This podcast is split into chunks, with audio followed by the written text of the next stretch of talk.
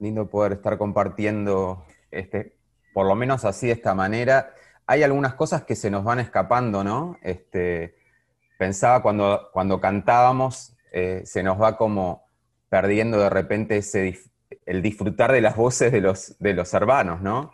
Eh, cuando cada uno hace voces y demás, eso, eso es maravilloso y seguramente es algo que anhelamos recuperar, así que bueno, que Dios nos, eh, nos permita prontamente, eh, con su ayuda, eh, poder ir recuperando todas, todas, esas cosas que son parte de lo que es este, disfrutar de la adoración, disfrutar del tiempo juntos. Creo que eso, eso nos, nos hace mucho bien.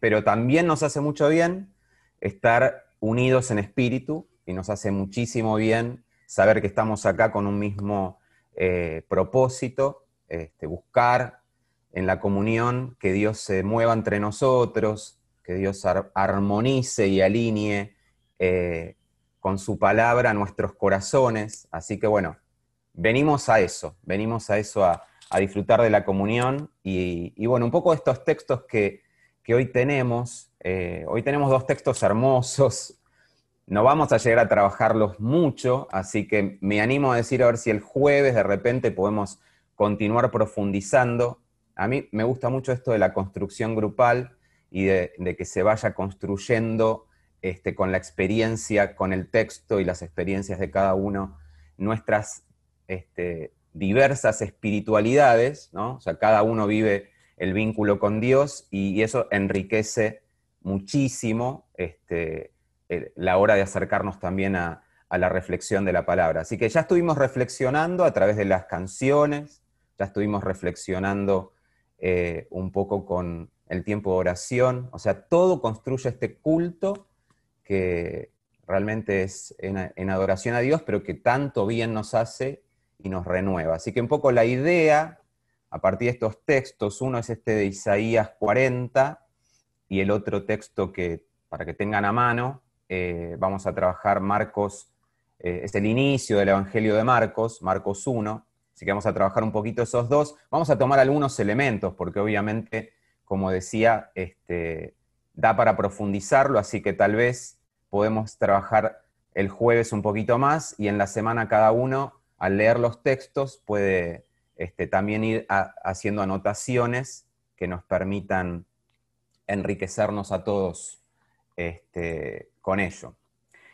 Así que bueno, eh, a modo de título, pensando eh, en, este tiempo de preparación de nuestro corazón, nos encontramos con, textos que hablan acerca de, la preparación del camino, ¿no? O sea, Dios prepara caminos para nosotros, o sea, en la esperanza de que Él eh, hace camino para cada uno de nosotros, y de hecho lo ha hecho a lo largo de la historia, y hoy también agradecemos a personas que en algún momento eh, fueron para nosotros también eh, esas personas que nos, acercaron al camino, ¿no? nos acercaron al Señor, y, un poco en esa idea también de que ahora nosotros eh, somos aquellos que también estamos invitados a preparar caminos para otros. ¿no? Me, gusta verlo en esa, en, esa eh, doble responsabilidad, digo, ¿no? Por un lado, de agradecer este,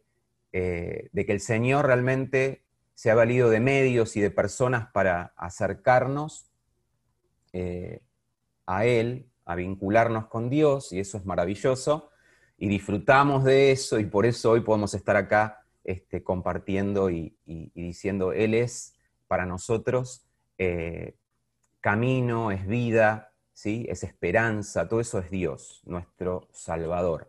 Y a la vez, eh, en nosotros la responsabilidad este, de eh, hacer para otros justamente esa misma función de mensajero de eh, acercar a otros al camino y a ese vínculo con Dios. Así que un poco hoy la invitación para seguir reflexionando viene eh, con un ejercicio. Así que los invito, así que no va a ser un, monólogo, este, los invito a hacer, a leer este, estos textos pensando en estas claves en realidad me gusta, tener siempre presente estas claves a la hora de acercarnos al texto bíblico, ¿no? Eh, son, una es quién lo comunica, ¿quién comunica este texto? ¿no? ¿Quién, ¿Quién, nos trae esto? Eh, y la otra es con qué intención.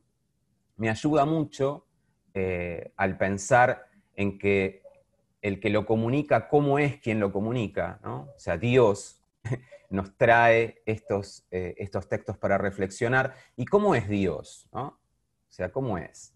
Y, ahí podríamos cada uno decir muchas cosas acerca de, lo que hemos aprendido acerca de este Señor, de este Dios. Eh, algunos lo tendrán más como padre, otros como amigo, otros eh, habrán experimentado, no sé, la misericordia de Dios, otros el perdón, otros o sea, cada uno de nosotros vamos experimentando y en diferentes momentos y etapas de nuestra vida eh, estos rasgos de quién es el que nos acerca a esta palabra, ¿no?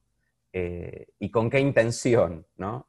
Y cuál es el propósito, diría. Y, el propósito de, estos textos hoy, eh, creo que ya en lo que, en lo que ya percibimos que nos está queriendo decir el Señor, es un, es un Señor que abre caminos porque quiere acercar. O sea, quiere vincular, quiere eh, renovar vínculos, quiere restaurar eh, nuestro vínculo con Él, nuestros vínculos con otros y a otros sus vínculos con el Señor. Así que se trata de eso. Entonces, un primer elemento que me gustaría dejarles en esta mañana al pensar en los textos es eh, sobre la empatía eh, creo que todos conocemos esta palabra, la empatía que tiene Dios, ¿no? Eh, tenemos un Dios que se interesa, tenemos un Dios que es empático con nosotros. Entonces, lo que nos pasa, lo que vivimos,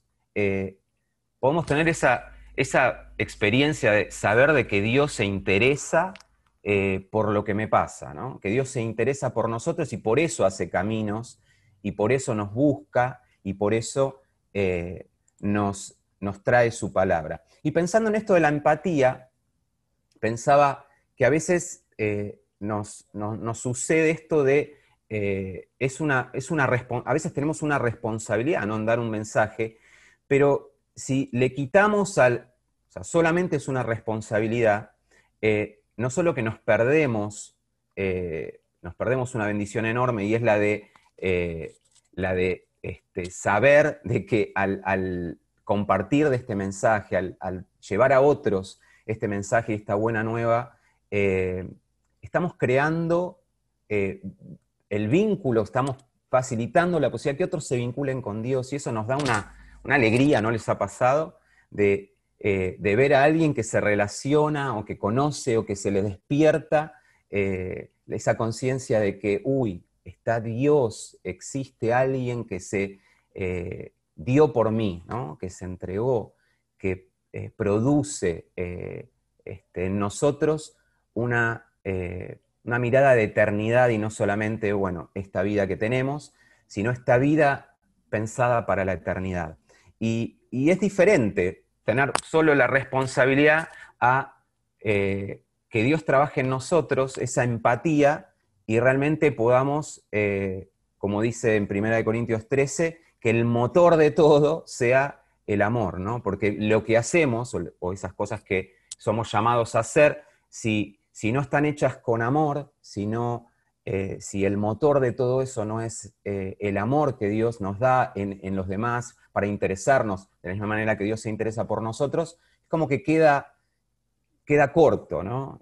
así que primera palabrita que les dejo hoy es que Dios siga eh, trabajando en nuestra empatía eh, de pensar que lo que nos llama a Dios a hacer, eh, realmente el motor de todo eso es el amor de Dios. Y es una clave para leer todo el Evangelio, ¿no?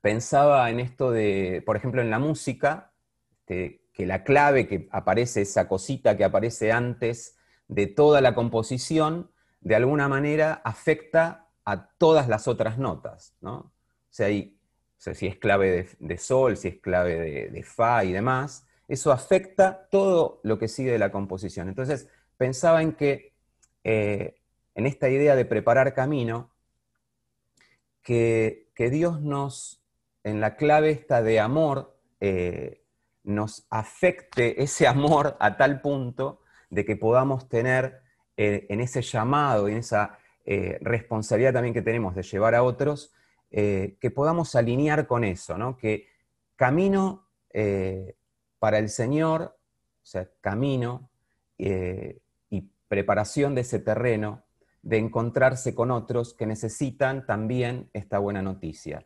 Y noticia que es traída por mensajeros, así que eh, vamos a, también a trabajar un poquito acerca de uno de estos mensajeros que aparece en Marcos, este, en el Evangelio de Marcos, que es Juan el Bautista, de alguna forma precursor y modelo eh, de mensajero.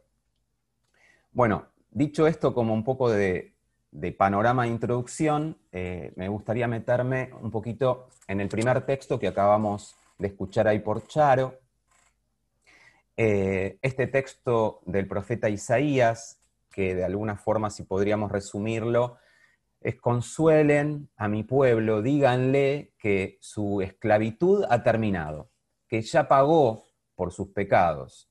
Una voz que grita, eh, preparen un camino en el desierto, una voz que grita que todo hombre es como hierba, pero la palabra de nuestro Dios permanece para siempre. Un poco o sea, resumiendo eh, este texto, termina dejándonos este mensaje.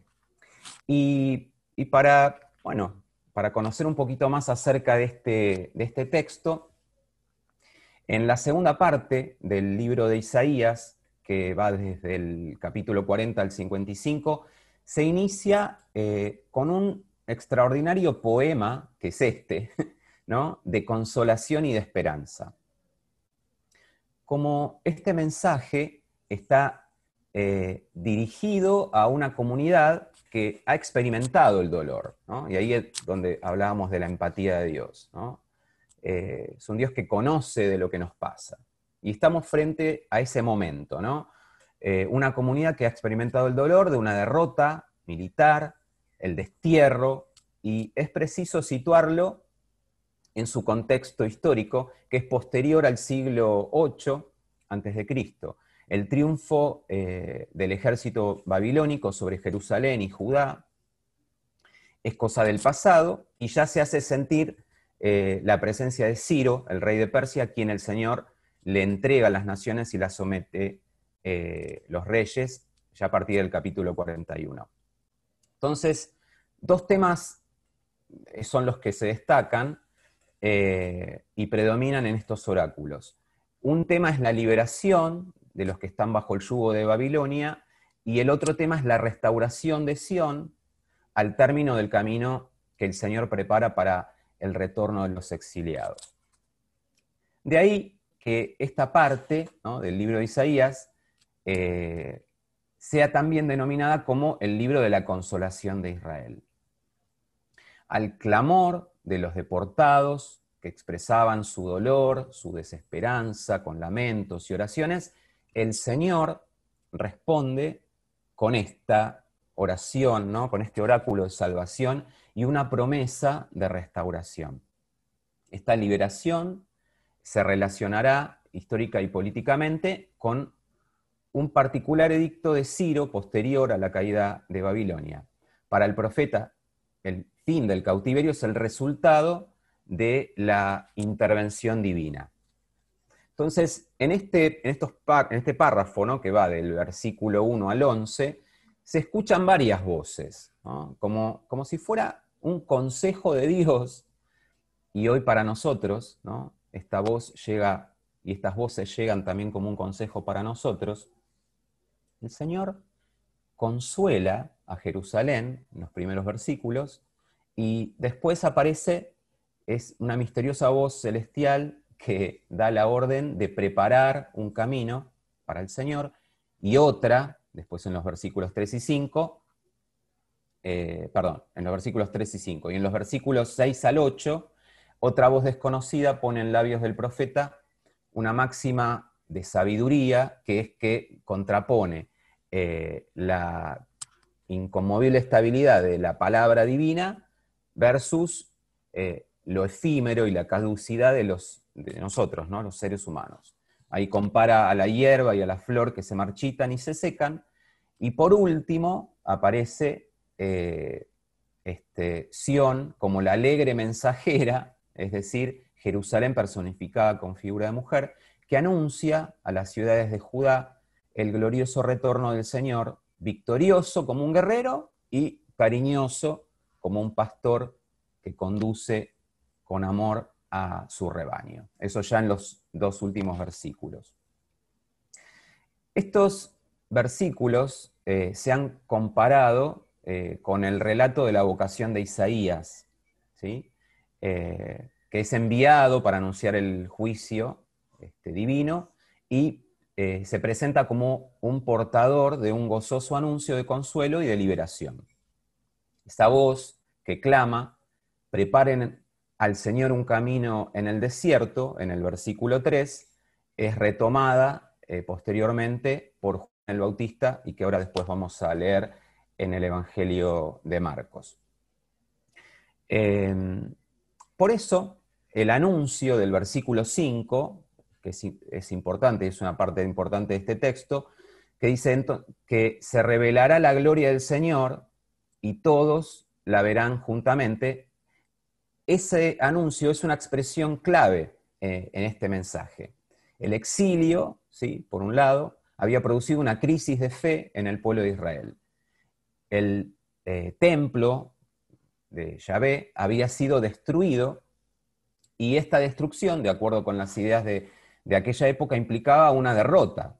Claro, los dioses de Babilonia, de Babilonia se habían mostrado poderosos, más poderosos que el Dios de Israel, y ahora el Señor demostrará eh, todo lo contrario. Su poder eh, es superior al de todos los dioses porque devuelve, devolverá la libertad a su pueblo y lo hará regresar a su propia tierra. Esto es un poco lo que vamos viendo a lo largo de, eh, lo que nos dejan estos textos, estos versículos. Y me encanta ver cómo termina con, estas dos imágenes, ¿no? del Señor, por un lado como guerrero en el versículo 10, eh, y por otro lado como pastor, que destacan eh, justamente lo que decíamos al principio, eh, aquel que nos deja esta palabra y sus rasgos, que son aspectos complementarios en este caso de sus acciones divinas. Por un lado el poder del Señor para liberar a su pueblo y por el otro lado la amorosa dedicación con que lo guía eh, y, lo protege. Entonces podemos, eh, a la hora de mirarnos a nosotros ahora con este texto, decir, eh, como decía, vamos a ir a, vamos a releer un poquito el principio, dice, consuelen, así arrancaba, consuelen, consuelen a mi pueblo, es lo que dice Dios. Hablen con cariño a Jerusalén, y anúncienle, y ahí viene el anuncio, ¿no?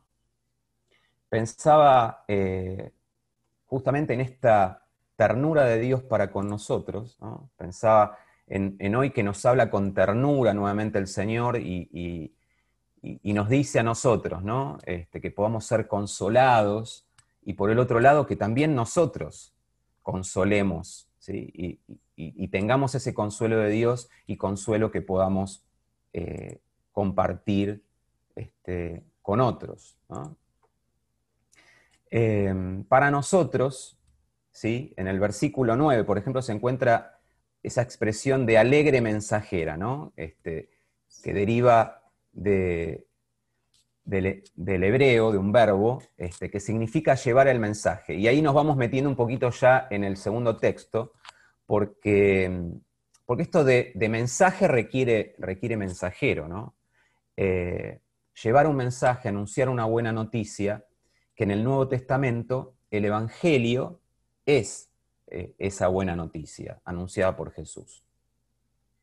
Y ahí eh, llegamos, este, y me, encanta, la idea de, relacionar, y que aparte aparece también en el, Evangelio de Marcos, esta misma este, expresión que, aparece en Isaías acerca de preparar el camino del Señor.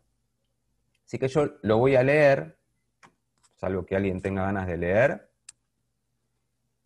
¿Alguno tiene ganas de leer? Que levante la mano y nos lee Marcos, así desde ahí, desde casa, Marcos, capítulo 1, versículo 1 al 8. A ver quién se, quién se ofrece. Se desmutea y lee. Marcos, capítulo 1, ahí va Laura, dale. Comienzo del Evangelio de Jesucristo, el Hijo de Dios. Sucedió como está escrito en el profeta Isaías. Yo estoy por enviar a mi mensajero delante de ti, el cual preparará tu camino. Voz de uno que grita en el desierto, preparen el camino del Señor, háganle sendas derechas. Así se presentó Juan bautizando en el desierto y predicando el bautismo de arrepentimiento para el perdón de pecados. Toda la gente de la región de Judea de la ciudad de Jerusalén acudía a él. Cuando confesaban sus pecados, él los bautizaba en el río Jordán. La ropa de Juan estaba hecha de pelo de camello. Llevaba puesto un cinturón de cuero y comía langostas y miel silvestre. Predicada de esta manera. Después de mí viene uno más poderoso que yo. Ni siquiera merezco agacharme para desatar la correa de sus sandalias. Yo los he bautizado a ustedes con agua, pero Él los bautizará con el Espíritu Santo. En esos días llegó Jesús desde Nazaret de Galilea y fue bautizado por Juan en el Jordán. Enseguida, al subir del agua, Jesús vio que el cielo se abría y que el Espíritu bajaba sobre él como una paloma. También se oyó una voz del cielo que decía, Tú eres mi Hijo amado, estoy muy complacido contigo. Bárbaro, hasta ahí, Lau, gracias. Leíste un par más de versículos, pero están buenísimos. Ah, los así que los, los recibimos, pero con, gozo, los versículos esos. Excelente. Cuando proclama, este, tú eres mi hijo amado, estoy muy complacido contigo sobre Jesús en el momento del bautismo. Gracias, gracias Lau.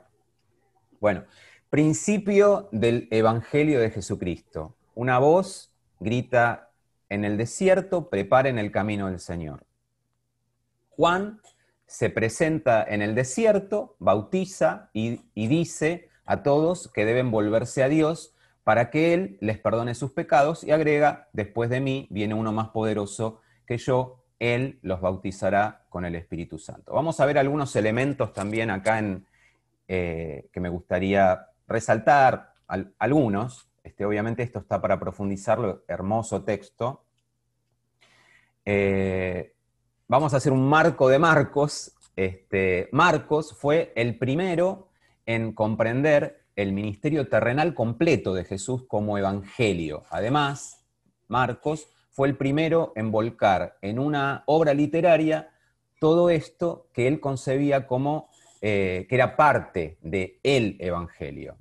Se transformó también en el creador de un género literario, evangelio como género, y preparó el camino para la práctica posterior, y bueno, después sabemos, están, este, eh, el resto de los evangelios forman parte del el mismo eh, género, ¿no? El género evangelio.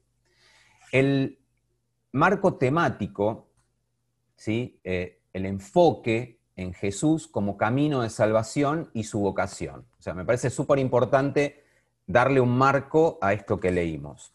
O sea, el, enfoque que tiene eh, justamente es eh, el enfoque de el camino de salvación y me encanta la idea de, vocación que hay en todo este texto, ¿no? Tanto en la vocación de Juan como en la vocación de Jesús y su ministerio, todo como una vocación, ¿no? este, como justamente para, para, cada uno de, de, nosotros, ¿no? despertando vocaciones en nosotros también. Marcos eh, no es como los otros evangelios, por ejemplo Lucas y Mateo, eh, hablan un poquito más de, este, de la anunciación eh, y del nacimiento, y, el de Juan este, habla del el surgimiento eterno de Jesús como logos de Dios. Pero para Marcos, la historia de Jesús Mesías va implicada en su camino vocacional. Me pareció súper interesante enmarcarlo de esta forma, ¿no? O sea, Marcos es un evangelio donde donde se ve toda la, vida práctica ¿no? de Jesús. O sea, se concentra más en, la práctica y en las acciones de Jesús, o sea, en su vocación. Su existencia misma es vocación. Su vida eh, entera nace y se consolida a modo de llamada de Dios. Eh, les quiero compartir, tengo un párrafo acá que me gustaría leerles, eh, este, de un autor que me gusta, este, se llama Picasa Javier, eh, y, decía algo así, Jesús nace de la llamada de Dios, por eso su misma existencia es vocación como principio y sentido de todas las vocaciones de sus seguidores, es decir, de aquellos que le escuchan, que responden con él a la palabra de Dios Padre y se disponen a recorrer el camino mesiánico. De la fidelidad de Jesús dependen nuestras fidelidades. En su respuesta se pueden inscribir nuestras respuestas. Por eso, en el principio de todas las llamadas de Dios está la que dirige a Jesús, que le ha escuchado plenamente y respondido. Jesús se ha situado en la gran historia humana de carencia y esperanza de la profecía, precisamente en el lugar donde se alza el gesto del bautista. Eh, desde ese lugar, como hombre entre los hombres, y acá esta es la parte que me gustaría resaltar, ha podido acoger la voz de Dios que le ha llamado, haciéndole su hijo Mesías en medio de la misma tierra. O sea, me parece, a la hora de pensar este texto, me parece sumamente importante poder ver eh, no solo o sea, sabemos que Jesús eh, y la misión que tenía Jesús y para qué venía eh, era justamente para, eh, para proveernos de, un camino de salvación. Pero me encanta pensar que toda la vida de Jesús, toda su vocación, es para nosotros también camino. Poder leer en su vida y en su vocación también esto de que Él recibió, o sea, hospedó eh, el llamado que Dios Padre le hacía. Y para nosotros, me encanta esta idea de hospedador, ¿no? que podamos también pensarnos nosotros como aquellos que somos llamados a, hospedar eh, el mensaje de Dios, ¿no? a, tener dentro y que nos siga transformando eh, ese mensaje y ese llamado que Dios nos hace a cada uno de nosotros, a vos, a mí y a los que eh, él quiera llamar. Eh, algunos puntitos nada más. En el versículo del 1 al 3, eh, por ejemplo, habla del comienzo del Evangelio de Jesucristo, Hijo de Dios. Según está escrito en el profeta Isaías, he aquí que envío a mi ángel ante ti para que prepare tu camino. Es la voz de, que grita en el desierto, preparad los caminos del Señor, haced rectos sus senderos. Entonces, me gusta en esto también observar, porque creo cuando, cuando uno se pone a observar un poquito más el texto, en forma, eh, me acerco un poquito más, ¿no? O sea, podemos ver el texto en su contexto y ahí vamos y hacemos como una lupa y nos vamos acercando. Fue Juan, eh, bautizando en el desierto y proclamando un bautismo de conversión, eh, para perdón de los pecados. Ese comienzo, ¿no? Habla del comienzo del Evangelio de Jesucristo. En ese comienzo está Juan. Esto significa que Jesús no brota del vacío, o sea, no parte de la nada, sino que se sustenta en el camino concreto de la historia, ¿sí? porque estamos hablando de profecías, y realidad ¿sí? de, este, de su tiempo, eh, en el profetismo de renovación escatológica de los últimos tiempos, muy vivo para la realidad israelita, eh, cuyo mayor representante parece haber sido Juan Bautista.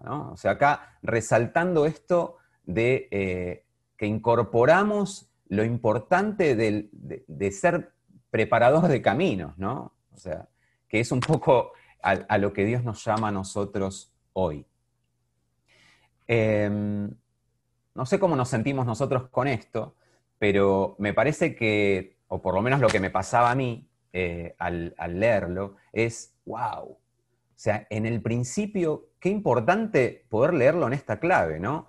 Que hay todo como una, como una continuidad. O sea, el Evangelio es integrador, o sea, nos suma a, este, a este camino, ¿no? Nos suma a nosotros, Somos parte de preparar caminos para otros. Entonces ahí hay una gran responsabilidad, por un lado, por eso me encanta pensar y, leer todos estos textos del lado de, no la responsabilidad como, uy, el peso que tengo, sino, wow, somos llamados a algo, o sea, tenemos la posibilidad de ser parte de ser misión, este, misioneros para, este, para llevar este, este evangelio, porque realmente al, vamos preparando camino para que Dios se siga relacionando y vinculando con otros, ¿no? O sea, qué importante que es eso, ¿no? Eh, y qué importante es que el motor de todo eso sea un Dios eh, que consuela nuestras, nuestra necesidad de consuelo para que nosotros podamos también consolar a otros, ¿no? Siempre, siempre esa, en esa línea. O sea, podemos consolar a otros porque hemos disfrutado del consuelo de Dios. Avanzamos un poquito más para sacar un par de puntitos más. Eh, versículos 4 y 5. Los releo. Dice, eh, así se presentó Juan, ¿sí? bautizando en el desierto y predicando el bautismo de arrepentimiento para el perdón de pecados. Toda la gente de la región de Judea y de la ciudad de Jerusalén acudía a él. Cuando confesaban sus pecados, él los bautizaba en el río Jordán. En el mundo judío eh, había diversos eh, lavados rituales, el, lavado de las manos, el, baño ritual eh, diario, el baño único de inmersión para los prosélitos, para los, aquellos convertidos. El bautismo de Juan se relaciona con este último. El arrepentimiento era una práctica religiosa que incluía la decisión a cambiar eh, la actitud pecaminosa y a recibir el perdón, eh, de, el perdón de Dios ¿no? por los pecados. Eh, y ahí, este, en el hebreo, este, que es el lenguaje de los profetas, apunta a una vuelta, ¿no? un cambio total de rumbo, es decir, del estilo de vida plantearle a personas, yo pensaba en eso, ¿no? También, plantearle a personas judías que debían arrepentirse y bautizarse de la misma manera que otras personas no judías, era muy chocante. Eh, era casi diría ofensivo, este, porque cuestionaba, ¿no? de alguna manera, la comprensión que podían tener de su relación con Dios. Y Juan el Bautista les exigía, realmente les exigía un comienzo eh, radicalmente nuevo.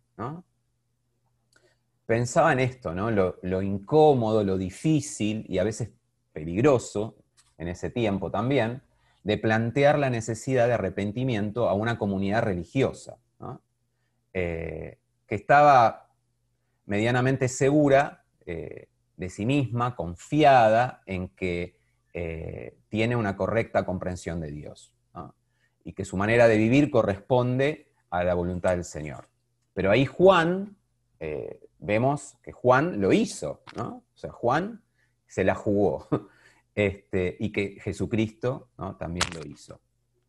Exponen este, con este llamado eh, y se arriesgan, arriesgan incluso en este caso las vidas, pero no lo hacen por un eh, deseo solamente de, protestar, sino que lo hacen eh, justamente en esta idea eh, de, que hay un proyecto alternativo de Dios, hay un proyecto nuevo, reino de Dios.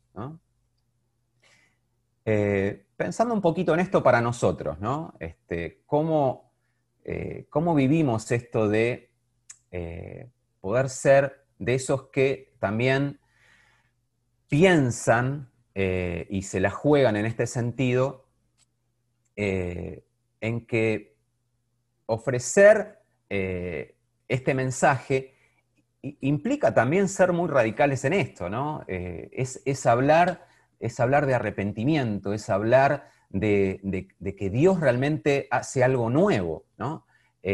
A partir del arrepentimiento. Y pensaba que en nuestro tiempo tal vez lo hacemos de diferente manera, tal vez no como lo hacía Juan, eh, pero también hay desiertos en nuestro tiempo, ¿no? Él lo hacía en el desierto, ¿no? Como desierto es de alguna forma eh, representa, eh, este, representa aridez, ¿no? Aridez espiritual, Representa justamente la necesidad de vida, ¿no? Porque, bueno, en un desierto vemos todo muy árido, una gran necesidad de, de vida, ¿no? Entonces, en nuestros desiertos, pensaba, hoy está el desafío, eh, una vez más, de preparar camino, como hacía Juan, y de preparar este vínculo, ¿no? Yo digo, siempre es un llamado y vocación de, eh, invitar a otros a, que se encuentren con Dios. O sea, el que produce después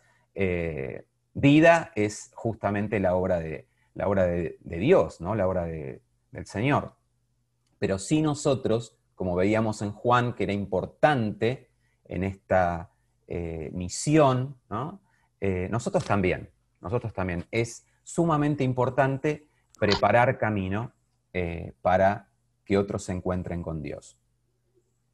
Versículo 6, bueno, habla de nada, este, del look de Juan, por decirlo de alguna manera. Dice, vamos a leerlo de vuelta, Dice, la ropa de Juan estaba hecha de pelo de camello, llevaba puesto un cinturón de cuero y comía langostas y miel silvestre.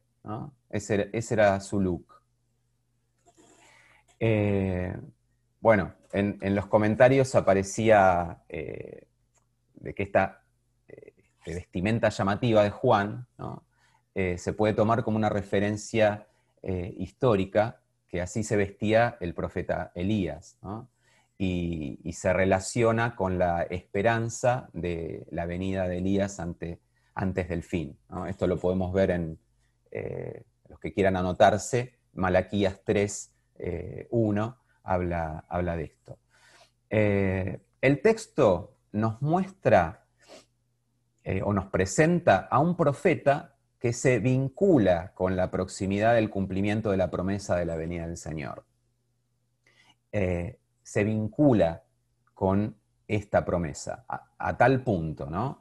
Y, la descripción da, la impresión de que Marcos podía suponer que sus lectoras y lectores conocían la figura de Juan el Bautista.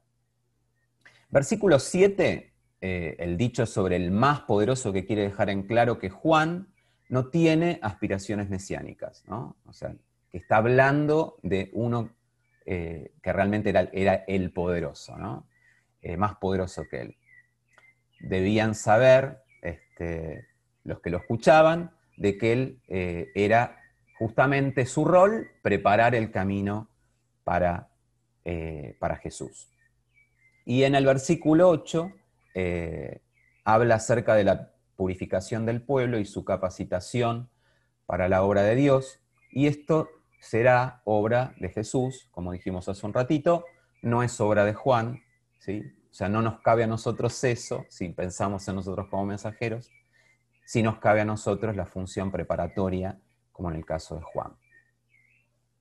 Como último concepto, o por lo menos eh, nos quedamos pensando en esto, eh, nosotros como iglesia, nosotros como, o sea, la iglesia en general y nosotros como, este grupo, como esta comunidad de fe, eh, si queremos ser fieles eh, a la misión, cuenta para esta tarea, o sea, sabemos que contamos con esta tarea, con la presencia del Señor. Como decíamos al principio en la primera canción que cantábamos. O sea, confiamos en que es Dios a través de su espíritu, el que se encarga de afinar cada uno de nuestros, este, nosotros como instrumento, ¿no? O sea, si tratara de una orquesta, Él nos alinea, Él nos afina, Él nos pone a tono, Él marca el tono, eh, de esta, y esta área del espíritu, ¿no? Yo creo que es el Espíritu Santo entre nosotros moviéndose para ir afinándonos en esta línea de, lo que espera de nosotros eh, como, iglesia. Y en este adviento, eh, lejos de ser eh, bueno, un, este, un momento romántico, de, este, pensando en preparativos de, una fiesta de Navidad y demás, para nosotros es tan significativo y es un momento de profundizar, ¿no? de profundizar y de revisar eh, nuestra relación con Dios, de reflexionar sobre eh, la misión que Él nos está encargando. Eh, y esta figura de Juan que vemos en este texto, de Juan el Bautista, nos puede dejar varias reflexiones, pero de alguna manera nos está haciendo pensar, ¿no? una vez más, que de la misma manera que Juan preparó camino para Jesús, eh, nosotros hoy tenemos la tarea de ser este, preparadores de camino para, eh, para muchos otros. Así que predicando como predicaba con nuestra vida, predicando como predicaba Juan, digo, con nuestra vida, mostrando fruto del Espíritu, por eso necesitamos de la obra del Espíritu, eh, pero de alguna forma eh, también estamos eh, llamando a otros a, revincularse con Dios, este, a, encontrarse con Dios, y de eso se trata este tiempo, ¿no? Tiempo de preparación de caminos para que otros se puedan encontrar con nuestro Dios. ¿Sí? Así que bueno, iglesia, eh, creo que, Dios nos viene hablando fuerte con esto, así que, bueno, que se siga moviendo entre nosotros. Los invito a, orar, este, a buscar ahora en, esta unidad que podemos tener en, la oración, que, Dios se siga manifestando a través de su, espíritu entre nosotros para, bueno, para ir haciendo de, este su, su cuerpo eh, un cuerpo preparado para. ¿eh? Así que oramos. Bueno, querido Dios, este, eh, estamos acá en comunión, reflexionando juntos sobre tus, tus maneras de, de acercarte a nosotros, de consolarnos, de ofrecer consuelo y de también llamarnos a, ser preparadores de camino. Querido, querido papá, yo te quiero pedir en esta mañana que de la misma manera que lo haces eh, en la intimidad con cada uno de nosotros, Señor, nos prepares como, como comunidad de fe, nos prepares como familia, Señor, para, eh, para poder ser eh, preparadores de caminos para otros, Señor, para preparar camino para que se encuentren con vos, para revincular Señor, a nuestros queridos, eh, a nuestro querido prójimo, a los que vos buscás, para poder preparar vínculo con vos, Señor, y poder invitar a profundizar una relación, Señor, en la que sos vos el que obra y el que transforma. Así que nos ponemos en tus manos para que sigas obrando ahí en nosotros, en nuestra familia, eh, bueno, entre nosotros como comunidad, pero seguí despertando vocaciones, como la de Juan, seguí despertando vocaciones entre nosotros. Y te agradezco por cada uno de mis hermanos y te pido que nos bendigas en tu nombre. Amén.